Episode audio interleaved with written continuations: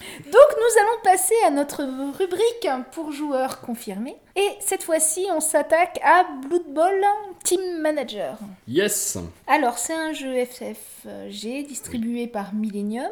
Oui. Là encore, on y joue à partir de 10 ans. Oui, oui. encore une fois, on pourra, euh, avec des enfants qui jouent beaucoup de jeux de société, y jouer avec des enfants à partir de 8 ans, hein, mais bon, en règle générale, 10 ans. Donc on est un peu sur le même type de durée de, de jeu, 45 minutes à Oui, 1 heure en oui. fonction du nombre de joueurs. Tout à fait. Et on est de 2 à 4. Par contre, il faudra une table euh, dans un endroit assez calme aussi, table assez conséquente parce qu'on va poser pas mal de cartes, de jetons. Et donc côté matériel, on a des cartes.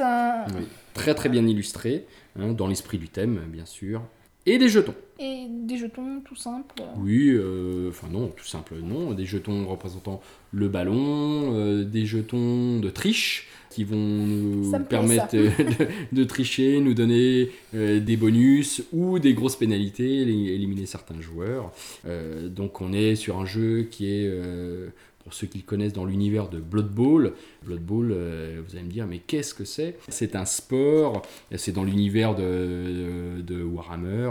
Donc là, dans Blood Bowl Team Manager, vous allez jouer un manager euh, qui gère une équipe de Blood Bowl. Et ce Blood Bowl, c'est un jeu de football américain, joué avec différentes créatures, à savoir des elfes, des hommes rats ou des skaven, euh, des orques euh, et bien d'autres. D'accord, donc c'est un petit côté un peu médiéval fantastique. Ah oui, complètement. Sauf que bon, euh, c'est euh, dans un univers moderne, avec les races médiévales fantastiques. hein. Ouais, des elfes d'aujourd'hui donc. Donc, voilà. Voilà. Vous allez donc gérer une saison régulière du championnat avec euh, des matchs, des achats de joueurs euh, durant euh, les différents mercatos.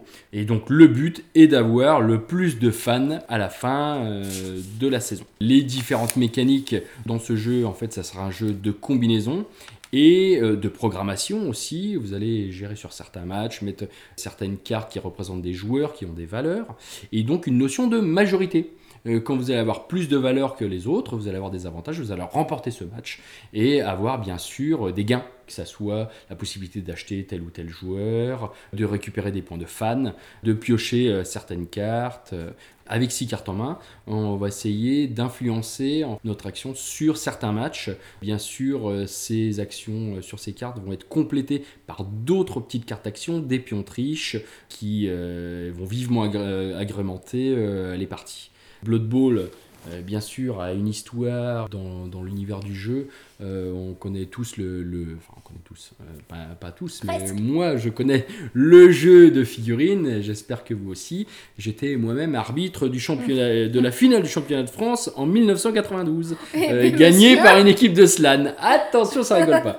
Voilà, donc Blood Bowl, c'est un univers vraiment qui est très très riche, haut en couleurs. Et l'avantage de Blood Bowl Team Manager, c'est que vraiment il est très très bien illustré et qu'on y prend beaucoup de, beaucoup de plaisir. Qu'est-ce que ça donne un petit peu au niveau interaction entre les joueurs Alors, énormément d'interactions puisque c'est un jeu de majorité. Donc on va bien sûr faire des actions sur les autres joueurs, pouvoir les tacler, les, les éliminer, modifier justement euh, leurs actions. On va pouvoir acheter des, enfin, récupérer des tas de petites cartes comme des apothicaires pour soigner nos joueurs qui vont être blessés. Donc on joue vraiment une petite saison.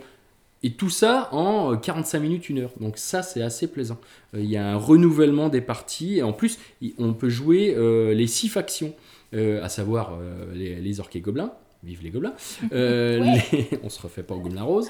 Euh, les, les, les skaven, comme je vous l'ai dit. euh, les, les- humains, euh, les nains, les, elfes et le chaos. Ces six orientations de jeu euh, sont totalement différentes avec des manières de jouer vraiment, vraiment disparates.